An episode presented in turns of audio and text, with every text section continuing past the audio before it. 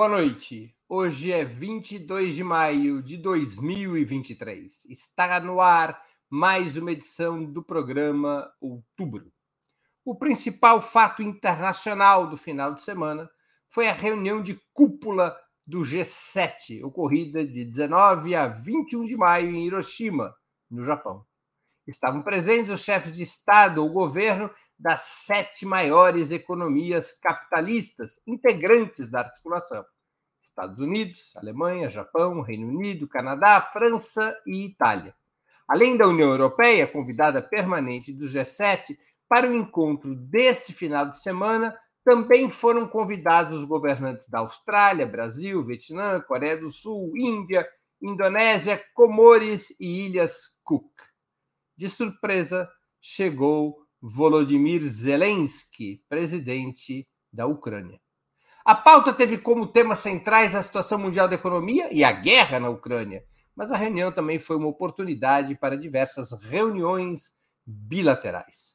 Os objetivos principais, no entanto, na opinião de muitos analistas, teriam sido consolidar o esforço de guerra contra a Rússia e aprofundar a contraposição do bloco à ascensão geopolítica da China.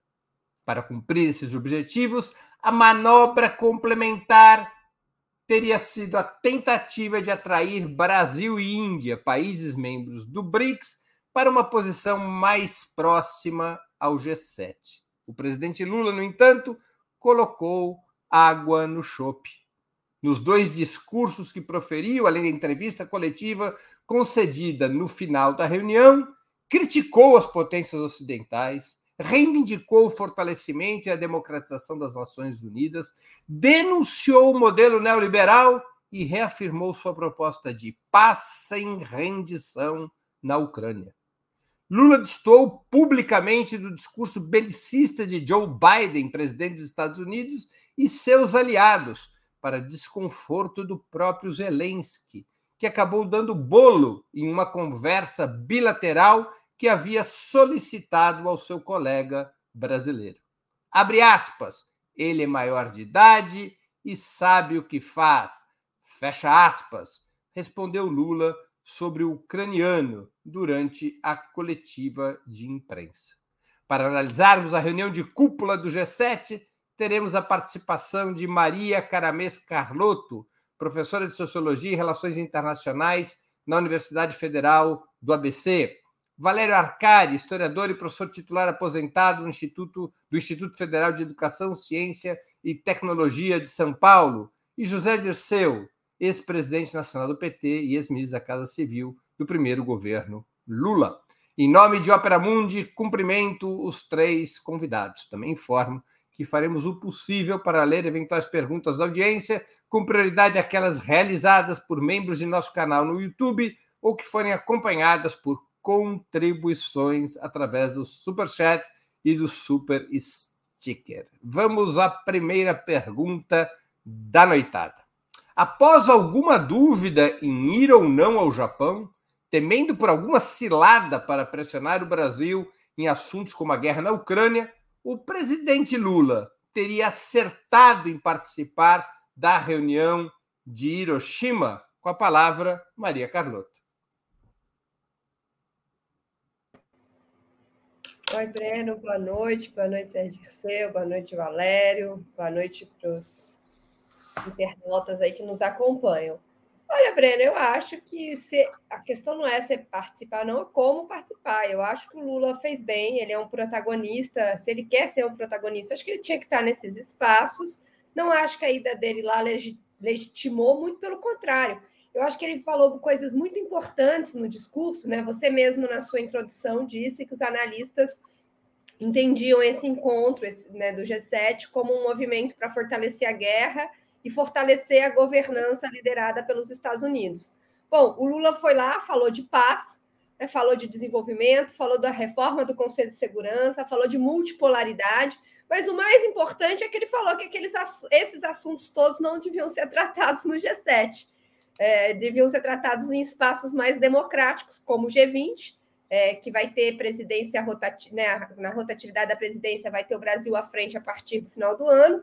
Né? Então, falou é, reforçou a importância do G20 e reforçou a importância é, da ONU, né, de espaços mais democráticos, mais multipolares, é, para tratar desses temas tão importantes. Então, eu acho é, que o Lula foi, fez, fez valer a sua voz né, é, e foi, fez valer a sua agenda, né, se reafirmou como um ator autônomo. Então, acho que ele é, agiu bem naquele espaço, dentro da, daquilo, daquilo que, enfim, é, tava, era possível. Eu acho que ele não ir é, teria sido, a meu ver, muito, é, muito esquisito, né? Uma pessoa, uma liderança como o Brasil se furtar de frequentar esse espaço porque ele teria divergências pontuais. Eu acho que não é esse tipo de postura é, que cabe a uma liderança da, do quilate, né? Da, do calibre do Lula.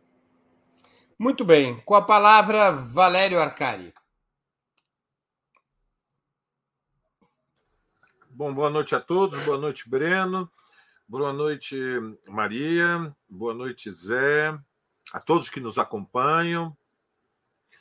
Eu, eu concordo com Maria Carlotto. A reunião do G7 é um espaço é, dentro do sistema internacional dos Estados no qual se reconheceu, a, pelo próprio convite, a importância que o Brasil tem na América Latina. E, portanto, nós temos responsabilidades nas disputas que ocorrem no sistema internacional dos Estados. Elas são inescapáveis. Evidentemente, era previsível que havia uma manobra, houve uma emboscada, no certo sentido, porque foi de última hora que se é, noticiou o convite ao Zelensky e o G7 está emblocado com os Estados Unidos do apoio eh, à OTAN na guerra da Ucrânia, e mas a presença do Lula, é, porque houve diferenciação política, houve demarcação, houve delimitação, não é, repercutiu como alinhamento é, com o G7, não houve nem sequer é, é, qualquer tipo de. Não, não, não foi possível qualquer tipo de manipulação que a escala internacional referendasse uh, uma, um apoio uh, do Lula à Ucrânia contra a Rússia na guerra.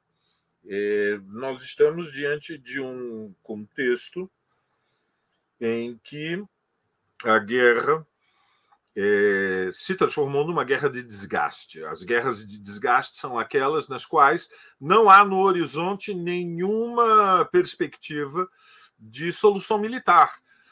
E, portanto, está muito claro que a posição dos Estados Unidos tem como objetivo é, desgastar a Rússia, sustentar o esforço militar é, através de um apoio financeiro e através do fornecimento de equipamentos militares, fundamentalmente, o que a União Europeia e os Estados Unidos fizeram foi abrir uma conta de crédito para que o governo ucraniano é, possa comprar armas do seu complexo militar industrial.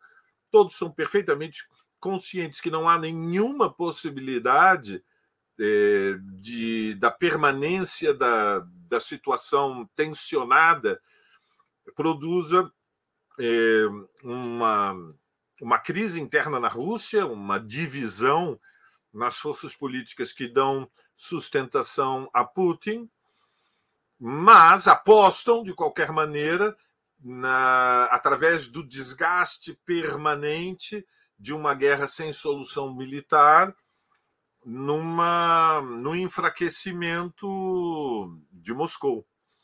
Nesse contexto, é, eu creio que o governo brasileiro deixou claro é, uma linha independente, uma linha de luta pelo imediato cessar-fogo, negociação de um armistício e o, a, a, busca, a construção de um caminho é, político através de negociações para é, a paz. Breno. Com a palavra, José Dirceu.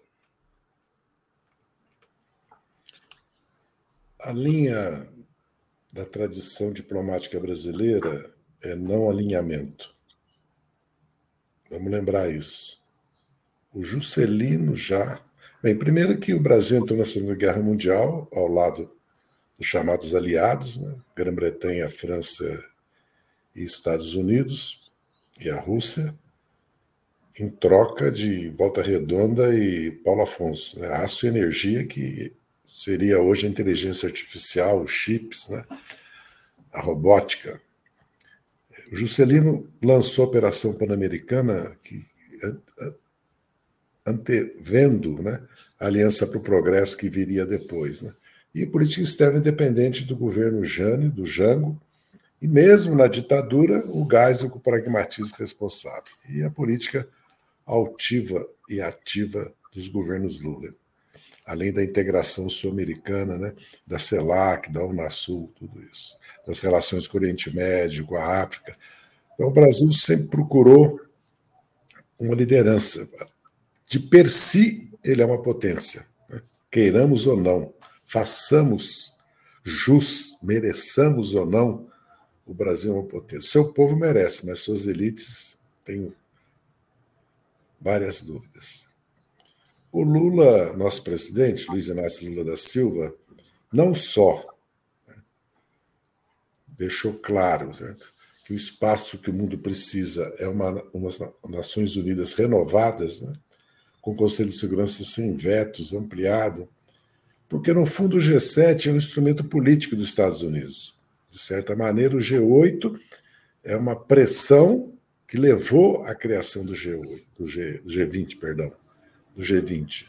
E o que nós estamos assistindo na Ucrânia é continuidade da ocupação né, do Iraque, do Afeganistão, a guerra contra a Líbia, contra a Síria, que, aliás, os Estados Unidos foi derrotado pela aliança do Irã com a Rússia.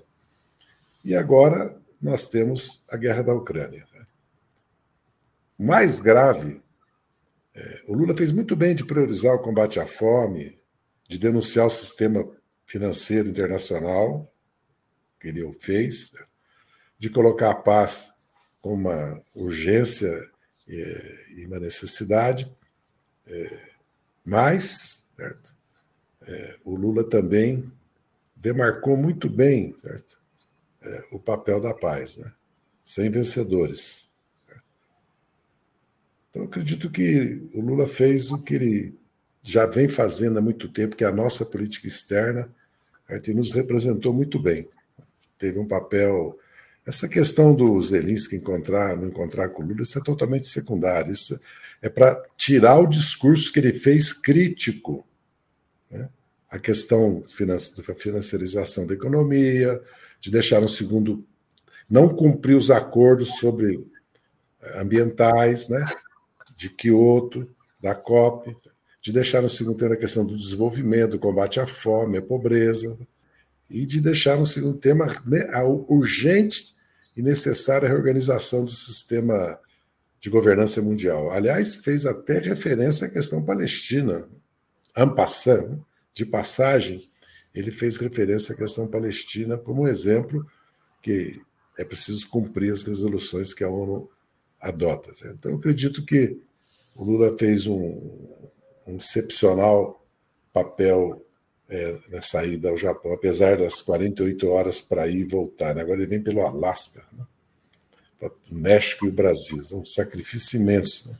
E das imensas tarefas, imensos desafios que nós temos aqui no Brasil.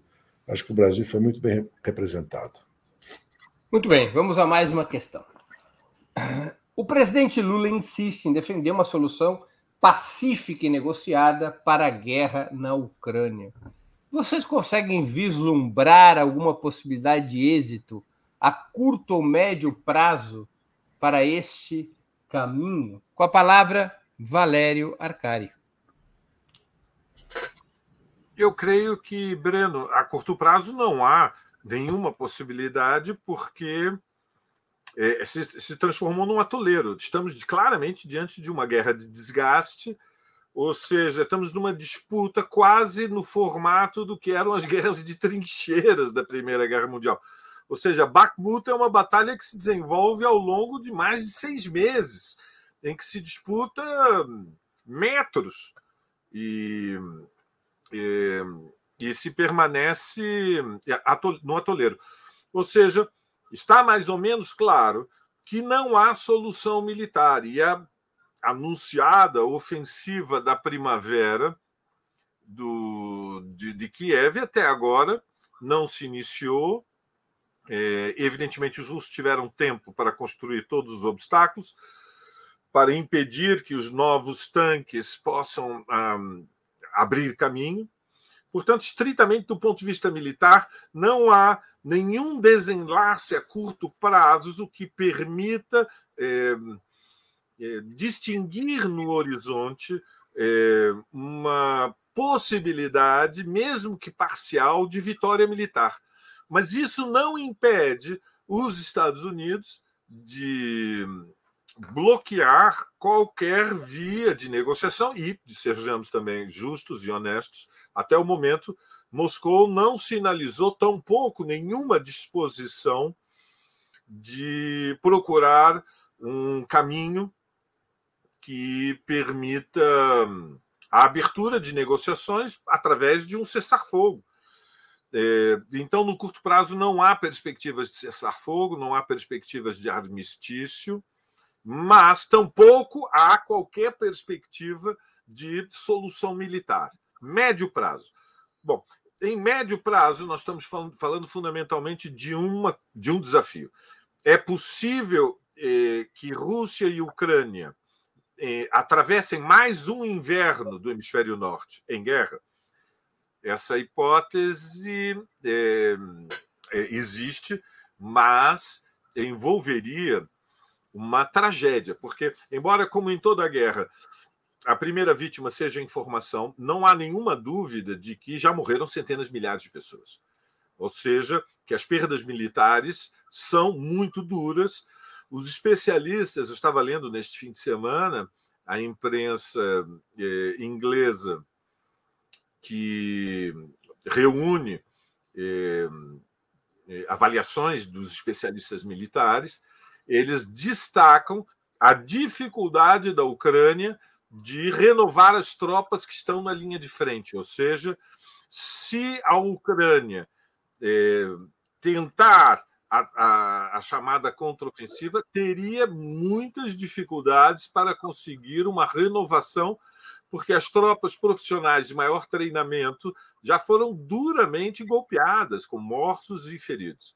Portanto, a médio prazo, sim, eu creio que se abre uma possibilidade de abrir negociações Evidentemente, eh, a China teria um papel proeminente nesta iniciativa, mas ah, seria eh, necessário uma mudança na orientação da OTAN e da Rússia. Então, por enquanto, eu seria cético, Breno. Com a palavra, José Dirceu. Está sem microfone, Zé. Quem não quer a paz é os Estados Unidos, são os Estados Unidos. Não é nem a Ucrânia. Vamos lembrar que essa guerra né, podia ter sido evitada, porque se nós não olharmos os antecedentes da guerra, né, fica difícil. Vamos lembrar da Geórgia, governada por Shevardnadze, ex-ministro das Relações Exteriores de Gorbachev, que começou a se miscuir né, nos assuntos internos da Federação Russa, na Chechênia, na Ossétia do Sul. Putin ocupou a capital da Geórgia em 2008 e disse para a União Europeia: ou troca o governo, ou um governo que não se envolva nos assuntos internos da Federação Russa, não agrida a soberania russa, ou eu não saio daqui. Logo depois, a OTAN começou a avançar, se aproximar da Rússia, da fronteira da Rússia, e colocar mísseis intercontinentais na Polônia o Putin colocou em Kaliningrado, que fica em cima da Letônia, se não me engano, e da Polônia, no coração da Europa.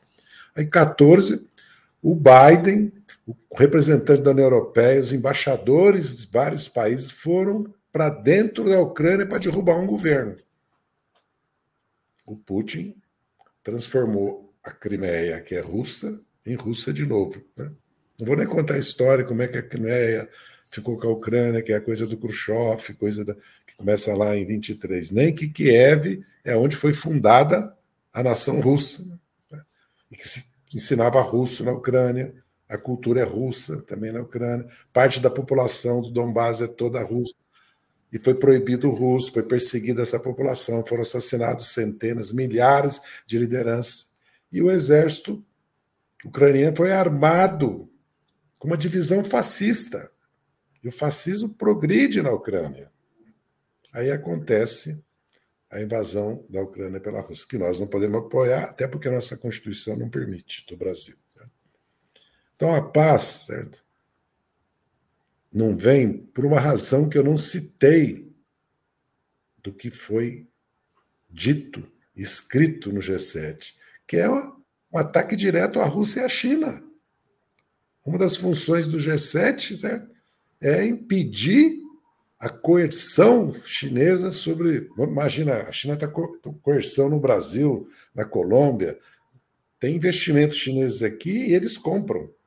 Na Ásia, a China está. A única coisa que a China não aceita é que os americanos digam que Taiwan faz parte da China, coisa que a ONU já decidiu e que os americanos já assinaram. Então, na verdade, quando eles envolvem na questão do G7 um ataque direto e um chamamento contra a Rússia e a China, fica evidente qual, qual, por que, não tem paz. A paz é fácil de fazer. Só cumprir os acordos de Minsk. Lembra que a Merkel disse que não era para cumprir até armar a Ucrânia? Esses são, são os fatos históricos. E desmilitarizar parte da Ucrânia, certo? E respeitar as províncias autônomas aonde a cultura e a se fala russo e a maioria da população é russa. Como em qualquer lugar do mundo se respeita. Né? Aliás, criaram o Kosovo né? por causa disso, né? Lembra, na Sérvia? Bombardearam a Sérvia, vocês lembram que a OTAN? Então, o problema é esse. É preciso fazer a paz. Mas quem não quer a paz, no meu humilde entendimento, certo? É, são os Estados Unidos. Tenho dito que não me acusem de pró-russo depois que eu não sou, hein?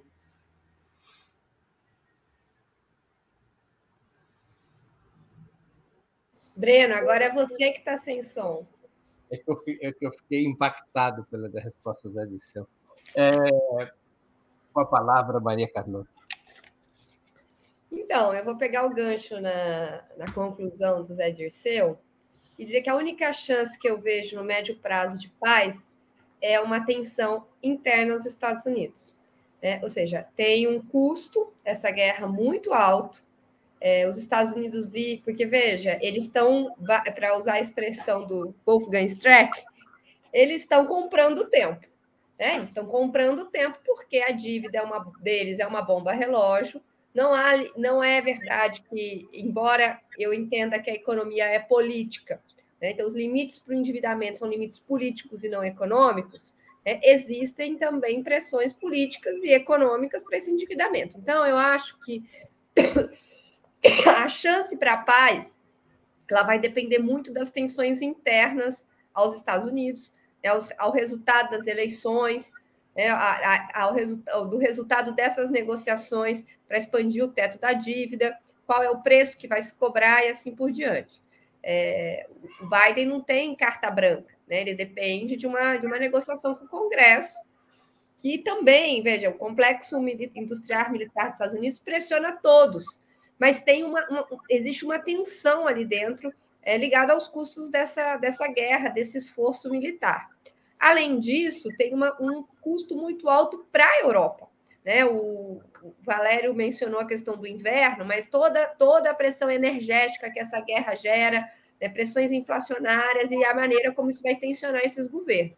Então, eu acho que a, a atenção veria dessas, ou seja, as mudanças, a abertura para a paz, eu acho que viria muito de, desse, desse movimento tectônico é, desse, dos países que estão interessados na guerra, principalmente Estados Unidos, mas a Europa, por tabela, porque a Europa tem uma dificuldade de impor a sua autonomia em relação aos Estados Unidos, o que é uma coisa até é, surpreendente, né? Porque tem um, um peso que mereceria deles, assim, merece, poderia gerar uma posição um pouco mais autônoma.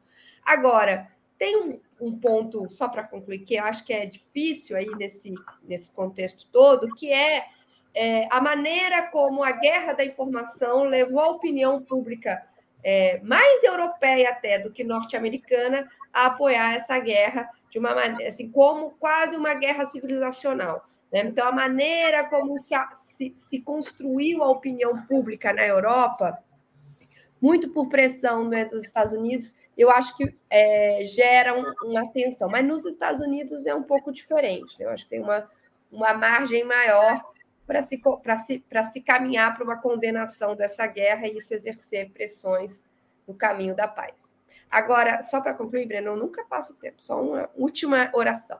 Eu, uma, não oração no sentido gramático, uma última frase, vai. Eu acho que o Lula, é, ao bater na tecla da, da paz, né, eu acho que ele tensiona essa opinião pública, e isso é muito importante. A Europa é mais ou menos que nem a torcida do Valência, né? Mas olha a inflação na Europa, olha o preço dos alimentos. Estão controlando o preço dos alimentos na Europa. Bom, controlando. Bora, vamos, vamos a mais uma questão aqui para que todos possam desenvolver seus argumentos. É de ser um pouco, já tocou no tema que eu vou propor, mas é um outro aspecto a respeito do mesmo assunto. Tanto a nota final da reunião do G7, assinada apenas pelos países membros, evidentemente os países convidados não assinaram a nota, quanto o discurso de Joe Biden, criticado publicamente por Lula, apontam para o recrudescimento das sanções contra a Rússia e do apoio econômico militar à Ucrânia.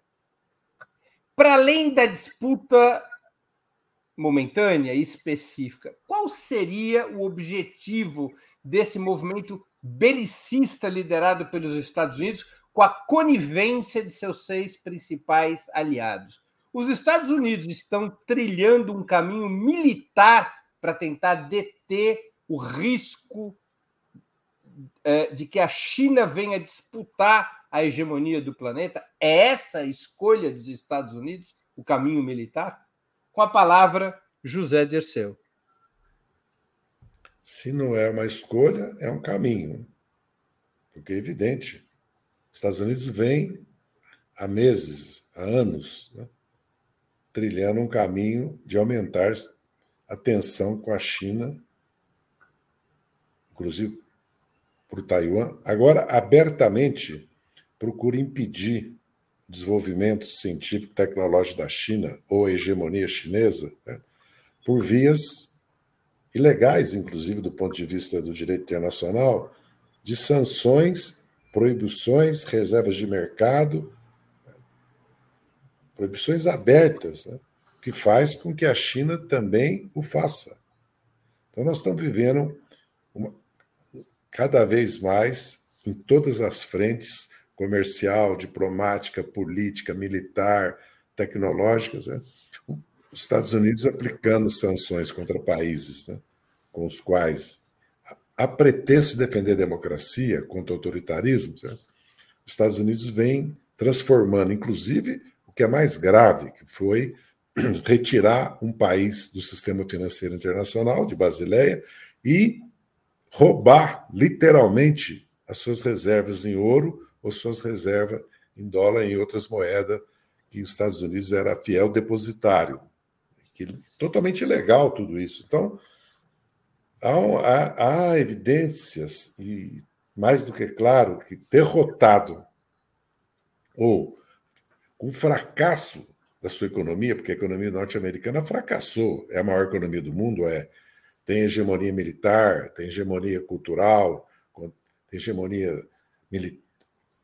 das informações, e o dólar tem hegemonia, mas é evidente que é uma economia em crise, um país dividido, e com seríssimos problemas de dívida, como nós estamos vendo agora nesse embate entre republicano e democrata, sem uma liderança única. O país hoje está muito dividido também dentro dos partidos, e em decadência, em degradação do seu padrão de vida.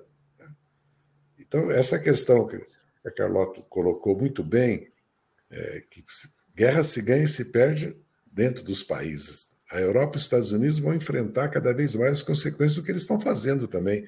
Eu não vejo a Rússia certo? particularmente pelas relações com a Índia e com a China, e as alternativas, a riqueza que a Rússia tem, inclusive a retaguarda que tem na Sibéria, certo? E, a e unidade que tem, que é 80% é, do apoio ao Putin, certo? Que a Rússia possa ser derrotada com essas sanções, muito menos a China. Agora, leva o mundo para um perigoso caminho, não só de uma guerra mais generalizada, porque guerra não parou de ter, né? Se nós olharmos, desde 2001, quantas guerras os Estados Unidos. Aliás, os Estados Unidos não parou de guerrear desde a Guerra da Coreia. Né? Não parou, não teve cinco anos que não teve uma guerra. E de se armar, e de desenvolver o complexo militar, de armar os seus aliados. Né? O próprio Plano Marshall é substituído por militares e pelo rearmamento dos países que foram derrotados, né? particularmente, inclusive o Japão e a Alemanha. Então, essas são as realidades do mundo que nós vivemos. A China não tem outra alternativa, a não ser também enfrentar essas. Se chegaremos ao ponto de uma guerra, isso é impossível hoje prever, mas que os Estados Unidos caminha no sentido de levar ao máximo a tentativa de vencer pelas armas, pela coerção, pelas sanções e pelas ilegalidades, aquilo que não conseguiu no campo da concorrência tão falada, né, do capitalismo, né, com a China, particularmente. Muito bem. Com a palavra, Maria Carlotto. Ô, Breno, eu acho assim, a sua pergunta é se os Estados Unidos caminham num sentido belicista. Os Estados Unidos escolheu o caminho militar para enfrentar o risco da hegemonia chinesa. Se ele escolheu esse caminho, essa é a sua pergunta. Hum. Então, não, eu, é, era isso nesse sentido que eu estava dizendo. Eu acho assim, a questão, é, eu acho que já existe um consenso bastante claro que sim, né? Basta dizer é, a, a, o sentido da, da, Acho que o José, o Zé Dirceu, na pergunta anterior, já fez um histórico muito rápido de como os Estados Unidos foram desrespeitando uma série de acordos para é, gerar uma situação que resultou na invasão da Rússia à Ucrânia, que a gente pode discutir se, pode, se deveria ter sido feito naquele contexto, daquela maneira, mas que havia um sentido claro dos Estados Unidos, né, de forçar nesse sentido. E em relação à China também, a posição dele, é, dos Estados Unidos em, né, em relação a Taiwan, tem caminhado para isso. A questão é, é, é, é por quê. Né? Eu acho que assim, e por quê e quais as consequências? Veja, eu, assim, sendo muito rápida, é, precisaria de muito tempo para desenvolver isso, mas a maneira como os Estados Unidos armou é, a partir do final dos anos 70, a sua hegemonia está calcada numa, numa possibilidade de se endividar, né? a partir do momento que ele quebra o padrão euro né? e, e coloca o dólar como moeda mundial, ele tem uma, uma possibilidade de endividamento muito maior, ao passo que os demais países têm uma possibilidade de endividamento muito menor. Então, os Estados Unidos caminhou para uma situação que ele pode ter um poder militar muito superior aos demais países, porque ele pode pagar por isso, né? Porque ele imprime a moeda mundial. Ele se, e ele tem uma capacidade tecnológica muito maior do que os demais países, porque ele pode investir em ciência e tecnologia num padrão muito maior. Só que o ponto é que, vamos pegar só a partir de 2001, qual guerra os Estados Unidos incontestavelmente venceu? Apesar de ter feito nenhuma, certo? A liderança tecnológica incontestável né, nos setores de ponta, qual é? Então, este modelo fracassou, certo? O que resta disso é o poder militar. E eu acho que ele está caminhando para, assim, fazer valer é, e, e, mover a sua economia a partir de uma indústria bélica. Né? De uma, de um, isso já, já é parte do capitalismo norte-americano, mas está se tornando muito mais porque tem um dinamismo é, econômico nessa área. Até onde ele vai, eu acho que depende muito das tensões internas. Com a palavra, Valério Arcari. Bom, muito bem. Bom, nunca houve transição. Muito bem estaria se o Santos tivesse vencido o Palmeiras da Vila Belmiro. Está razoável.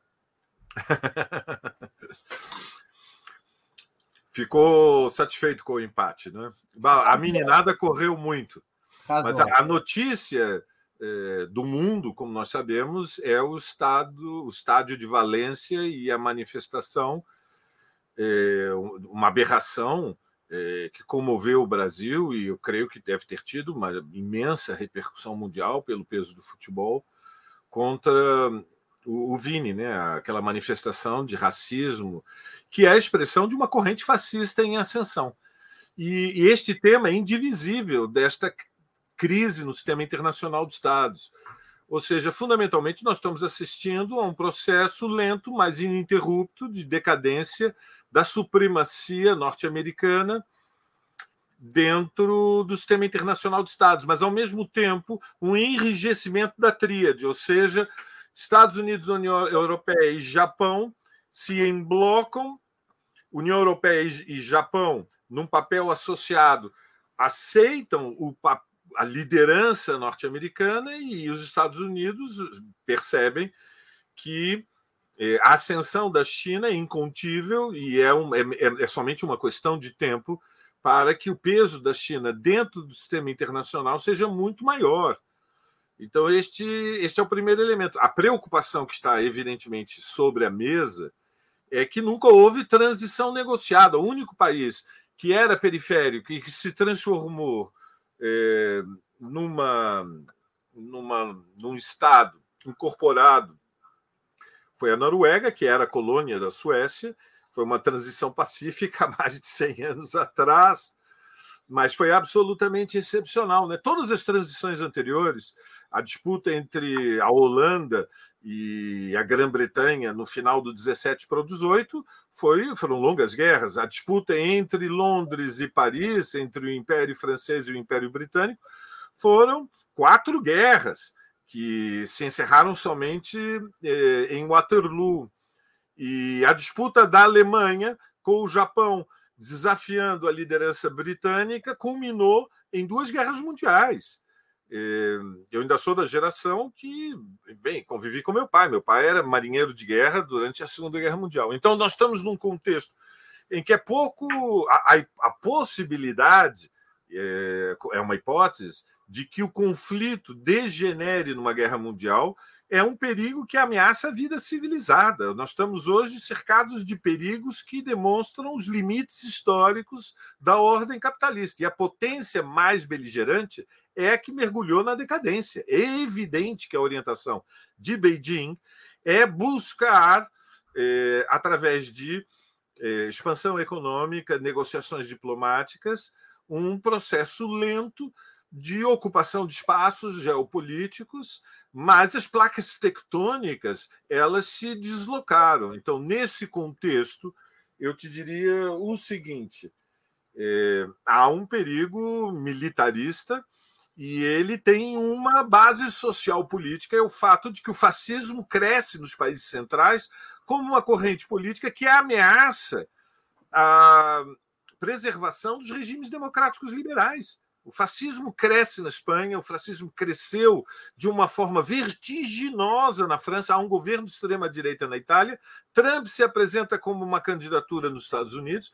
E, portanto, esta fratura da classe dominante dentro da tríade ela é uma, uma ameaça real e o desenlace da guerra da Ucrânia vai estabelecer o desenho é, desta disputa é, dentro do sistema internacional de, de, de, Estados. Porém, última observação, Breno, tem a luta de classe. Né? Existem os povos. Ou seja, nós não podemos olhar o mundo e ver somente a luta entre Estados. A luta da tríade para preservar a supremacia, a ascensão da China, a aliança de Beijing com Moscou. Nós temos que ver a luta de classe. Ou seja, é, o governo da Ucrânia é um governo fascista, semifascista, mas o governo de Putin também é um governo semifascista, bonapartista, no mínimo. No mínimo, bonapartista, Zé.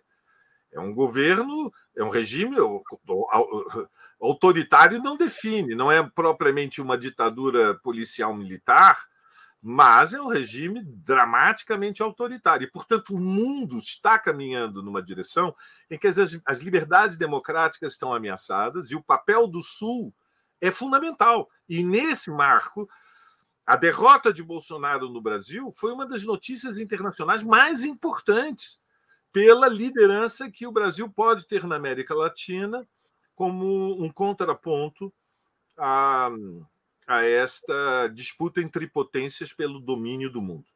Breno.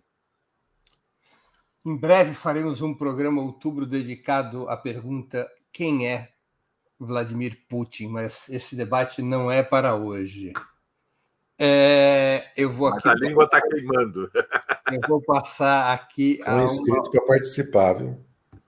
Eu vou aqui passar a uma outra. Uma Você outra... sabe que eu escrevi um artigo, Zé, e o Opera Mundi publicou: a Rússia não é imperialista? Está no a, Opera Mundi. O Opera Mundi publicou? Publicou pelas suas costas, o Opera Mundi publicou. A Rússia não é um país imperialista? a Rússia eu não sabia, descobri o Opera, o Opera Mundial e as liberdades democráticas ainda prosperam. Que coisa impressionante, não? Bom saber que foi publicado esse artigo. Vamos lá. Como vocês explicam a subserviência da Europa e do Japão aos, aos Estados Unidos? Não importa se os governos sejam de extrema direita, como é o caso italiano, ou social fascista, perdão, ou social democrata, como na Alemanha. A hegemonia norte-americana sobre os demais estados capitalistas ainda estaria longe de sofrer desgastes importantes ou fissuras ao ponto de se manter a mesma relação de vassalagem que vem desde a Guerra Fria? Com a palavra, Maria Carlotto. Então, Breno, é, como eu falei várias vezes, né, eu acho que a relação da Europa, é, das elites europeias em relação à guerra da Ucrânia, da Ucrânia tem algo de surpreendente, essa aposta belicista, porque o custo político é muito alto. É, o Zé falou do, da questão dos alimentos, o preço da energia, as condições de vida na Europa se deterioram muito rapidamente e tem muita relação com isso. Mas veja, é, eu na, na resposta anterior mencionei né, que os Estados Unidos, pela maneira como ele, ele arquitetou o sistema financeiro internacional, né, ele constrangeu os países, ele levou o mundo né, para um ajuste fiscal permanente, a não ser que você tenha uma ruptura com esta ordem financeira. Eu acho que isso está muito. O debate sobre o teto da dívida dos Estados Unidos está muito no centro dessa discussão. Tem uma arquitetura internacional. E a Europa entrou nisso de corpo e alma a União Europeia, e especialmente o euro, ele se sustenta em torno de um pacto contracionista do ponto de vista econômico. Né? O, claro que existe uma economia política, então a, Euro, a Alemanha, por exemplo, tem mais margem de romper é, o teto estabelecido de superávit né, ou de déficit do que outros países, mas existe um constrangimento que se impõe. Então, eu acho que esta, esse, é, a mesma coisa o Japão, nem vou entrar aqui né, na maneira como os Estados Unidos conduziu o Japão para uma recessão no início dos anos 90, os acordos de Plaza, em torno de um constrangimento financeiro. Então, o meu ponto é que eu acho que a subserviência destes países aos Estados Unidos, na verdade, é uma subserviência à hegemonia financeira. É aí que está o nó da questão.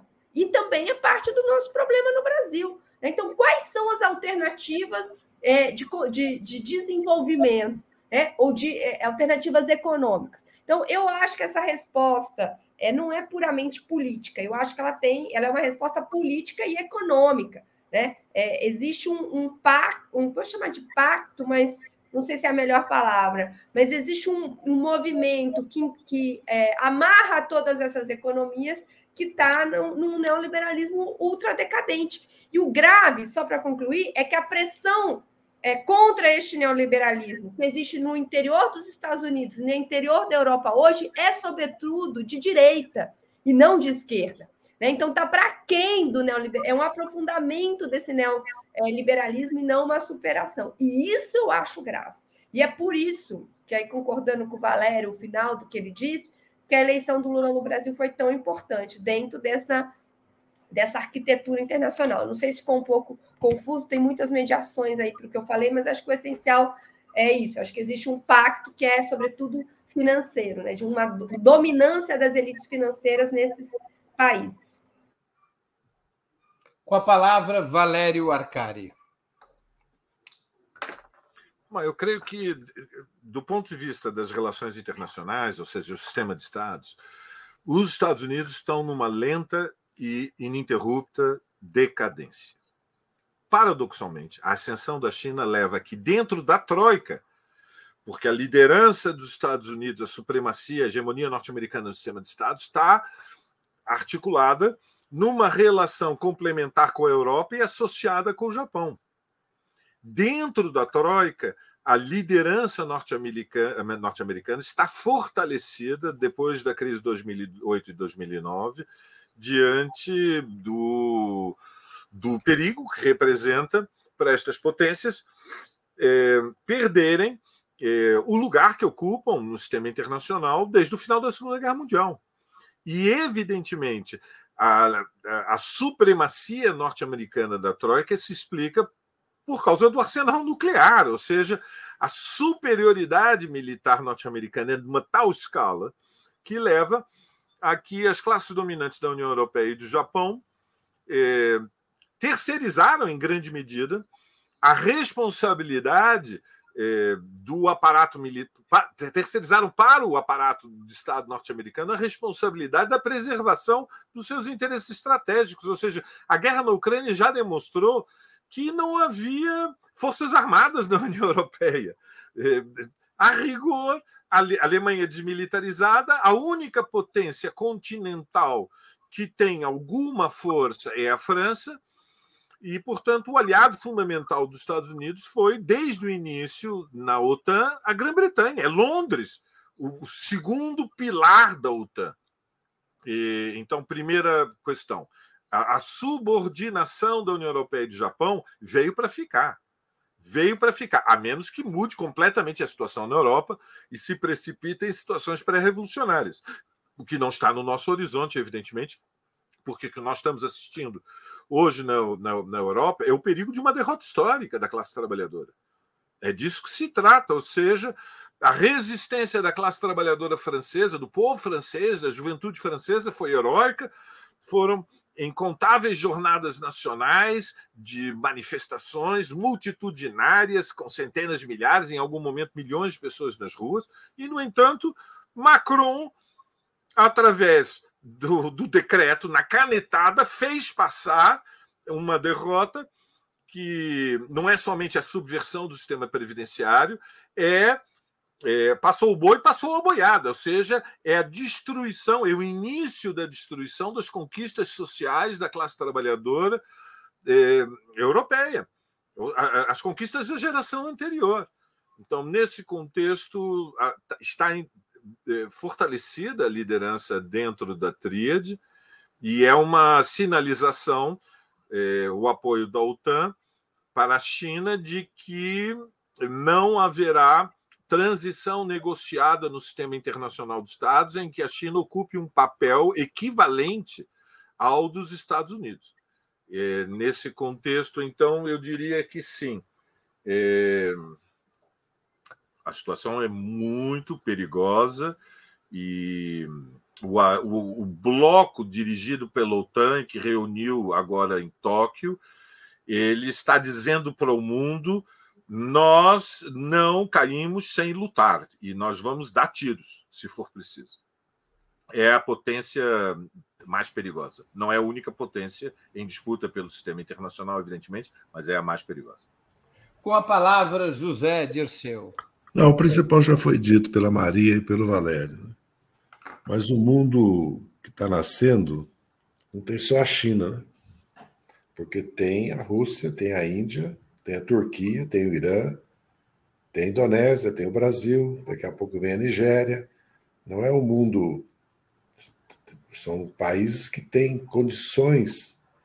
Isso é um grande problema para os Estados Unidos, porque não é só a China. Vamos lembrar da frase do Reagan, que não permitiria, perguntado sobre o Brasil, um novo Japão na América do Sul. Os países têm condições de per si para se tornarem potências médias. Vamos lembrar que é, a Turquia combateu na Síria, combateu na Líbia, combateu na, na Ásia Menor. Né? É, é um país que, que o Irã tem um exército Hezbollah, como a Arábia Saudita combate no Iêmen. Então, é um mundo que está tensionado por guerras.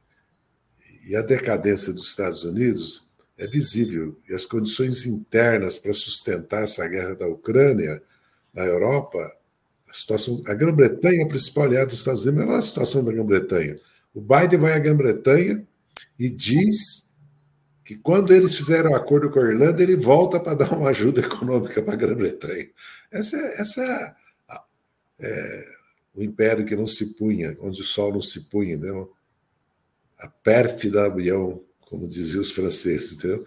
Então, eu vejo que a experiência dos últimos anos mostra um acirramento cada vez maior em blocos, por isso que é tão importante a coesão de um bloco na América do Sul, a retomada em outra patamar do Mercosul, da Unasul.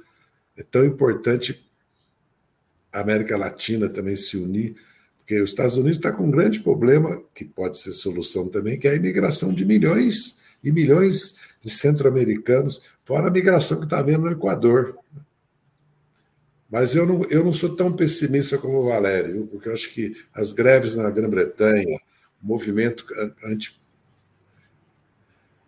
A, decisão do Macron sobre a Previdência, e mesmo o cenário político eleitoral, apesar da vitória dos conservadores agora na Grécia, né, porque no, na, na, Turquia é de outra natureza a disputa. Mas, mas o KKF é 7,5%, cresceu de 5,2% para 7,5%. Na, na Grécia? O glorioso Partido Comunista Grego cresceu. É, os dois, dá, os, os juntos, dá uns 30 e tantos por cento. Um Não, terço, o Siriza mais o Partido Comunista, que no Cibiclo daria 30%. É, então, está de bom tamanho para a situação da Grécia e do mundo hoje, porque nós precisamos ser realistas. Eu acho que tá, está se, se iniciando uma longa e prolongada é, guerra né? política, militar, diplomática, tecnológica, econômica no mundo. Agora, Ela você sempre... vê chances de fissura da Europa e do Japão com os Estados Unidos? Não, a, a, a invasão da Ucrânia pela Rússia jogou, isso é um subproduto, a União Europeia totalmente no colo dos Estados Unidos. Não sei até quando. Porque os Estados Unidos, na verdade, dá uma proteção como foi lembrado por vocês, pelo Valério e pela Maria, do ponto de vista da crise financeira, emitindo papel, né? Isso vai ter um limite. Vai ter um limite. Porque quem não tem hegemonia tecnológica e econômica não tem como sustentar a hegemonia militar. E quem não tem unidade nacional não tem como sustentar a hegemonia política no mundo. Os Estados Unidos caminham para isso. Evidente que o sistema econômico financeiro mundial, além da questão climática, caminha para uma grave crise. Né? Está tá evidente nos Estados Unidos agora, e, que então, e não é à toa que tem tantas vozes contra a política dos Estados Unidos com relação à guerra da Ucrânia nos Estados Unidos. São muitas. Só 38% da população apoia, fora as consequências na Europa. Eu acho que nós, o que nós temos é que cuidar do nosso. Né? Por, falar, por falar no nosso, vamos à última pergunta da noite. Mas tem mais uma pergunta ainda? Eu estou no mais, limite do meu tempo. Mais uma perguntinha. A intransigência do G7 sobre a questão ucraniana, associada aos crescentes ataques contra a China, diminui ou aumenta o espaço para políticas de não alinhamento, como a que o governo brasileiro tenta conduzir? Essa intransigência bloca mais o mundo e diminui o espaço para políticas de não alinhamento ou amplia esse espaço? Com a palavra, Valério Arcari. O espaço político no mundo, Breno, ele, na, quando pensamos na luta entre Estados, ele depende de vários fatores. Então, em primeiro lugar, o Brasil é um país periférico, semi-periférico, ou seja, não é não é uma, uma semicolônia somente. O Brasil é uma submetrópole, inclusive pela potência do capitalismo brasileiro. Vamos lembrar os investimentos que a classe dominante brasileira fez ao longo das últimas décadas nos países vizinhos, no Paraguai, no Peru, na Bolívia, no Uruguai, na própria Argentina. Mas eh, esta condição, digamos, o, o que o Romário Marini chamava de subimperialismo brasileiro, é um, eu creio que é uma fórmula é, é, parcial. O Brasil é fundamentalmente um híbrido, né? tem uma dimensão é, subimperialista, mas tem também uma dimensão de país periférico, de país dependente. É, a autoridade do Lula vem pela importância da Amazônia, a autoridade do Lula vem é, pela, é, pelo significado da vitória política, social contra o bolsonarismo e o perigo da extrema-direita, sabemos, Argentina, Milley, resultado recente do Chile, é, tudo isso repercute internacionalmente, mas vem do fato também de que o Lula era uma liderança operária, e isso te, produz é, identificação, emulação, esperança, e é, em alguns momentos, algum empolgo, entusiasmo né, com. A, porque a luta política não é somente a defesa de interesses estritos econômicos ou estratégicos. Há uma dimensão moral e ideológica na disputa entre Estados. Ou seja, eu creio que tem importância o fato do Lula, é, em, Tóquio, tomar a palavra e dizer é, o sistema financeiro internacional tem que ser consciente que os países periféricos têm que resolver problemas que são emergenciais. Nós estamos falando de um continente como na América Latina, na qual a fome, e ao assumir o discurso contra a fome, a desigualdade, a injustiça e a defesa de maior equidade, nas relações internacionais, há uma autoridade moral que se afirma. Estritamente do ponto de vista das relações do poder, a tendência vai ser um alinhamento com o bloco Londres, eh, Washington, Paris, Berlim, Tóquio, e o alinhamento com o eixo eh, Beijing, Moscou. O mundo caminha para uma fratura, a menos que a luta de classes abra o caminho.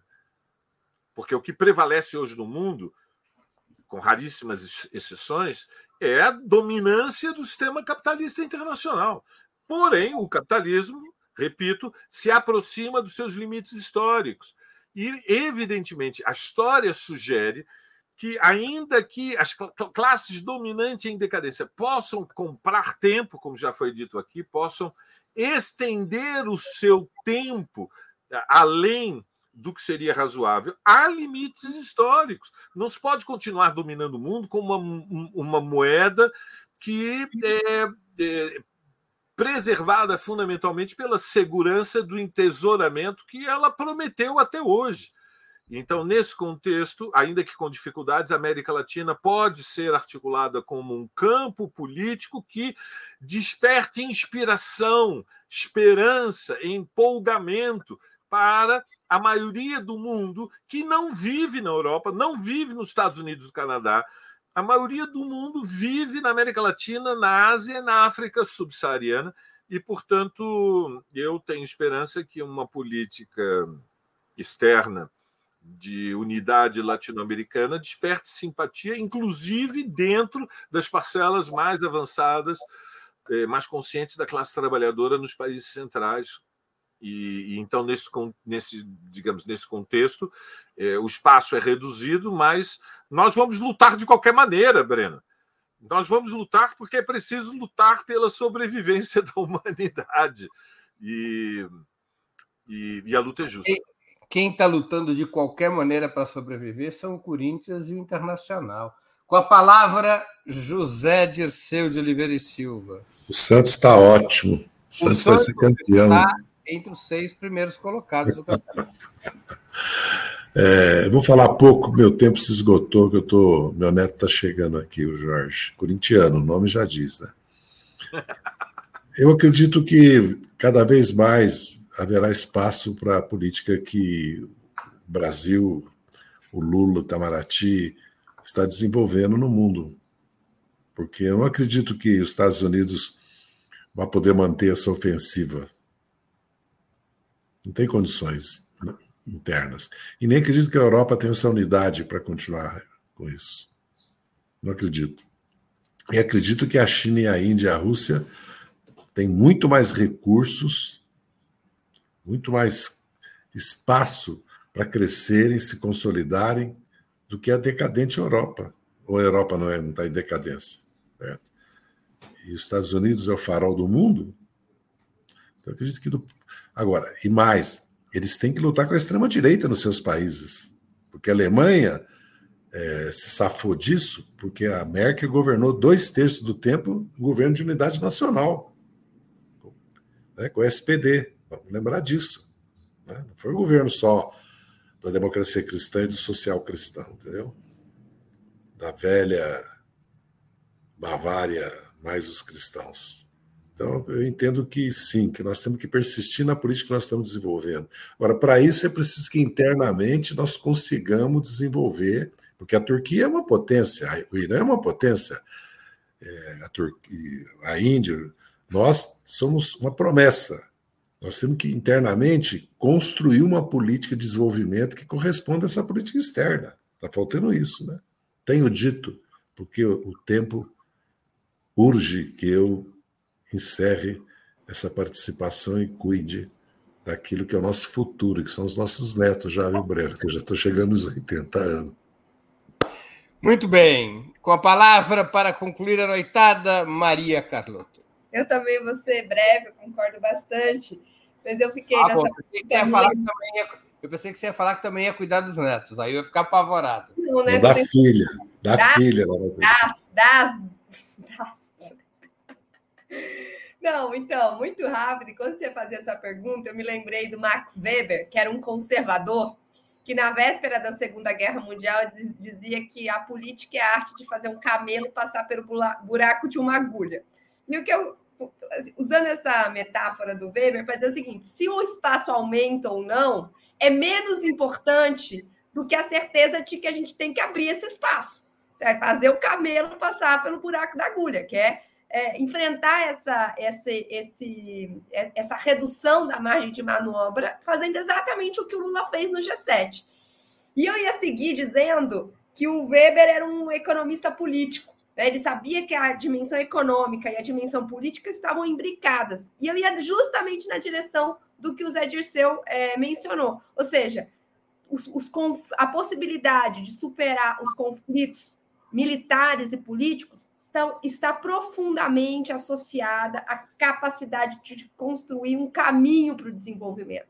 Né? Ou seja, a gente tem que ter uma alternativa política, e daí a, a reforma do sistema internacional é muito importante, mas nós temos que ter uma alternativa econômica, né? uma alternativa de desenvolvimento. E eu acho que é esse o enorme desafio do governo Lula: é abrir espaço para esta política do Itamaraty, mas também internamente para um outro é, caminho para o desenvolvimento.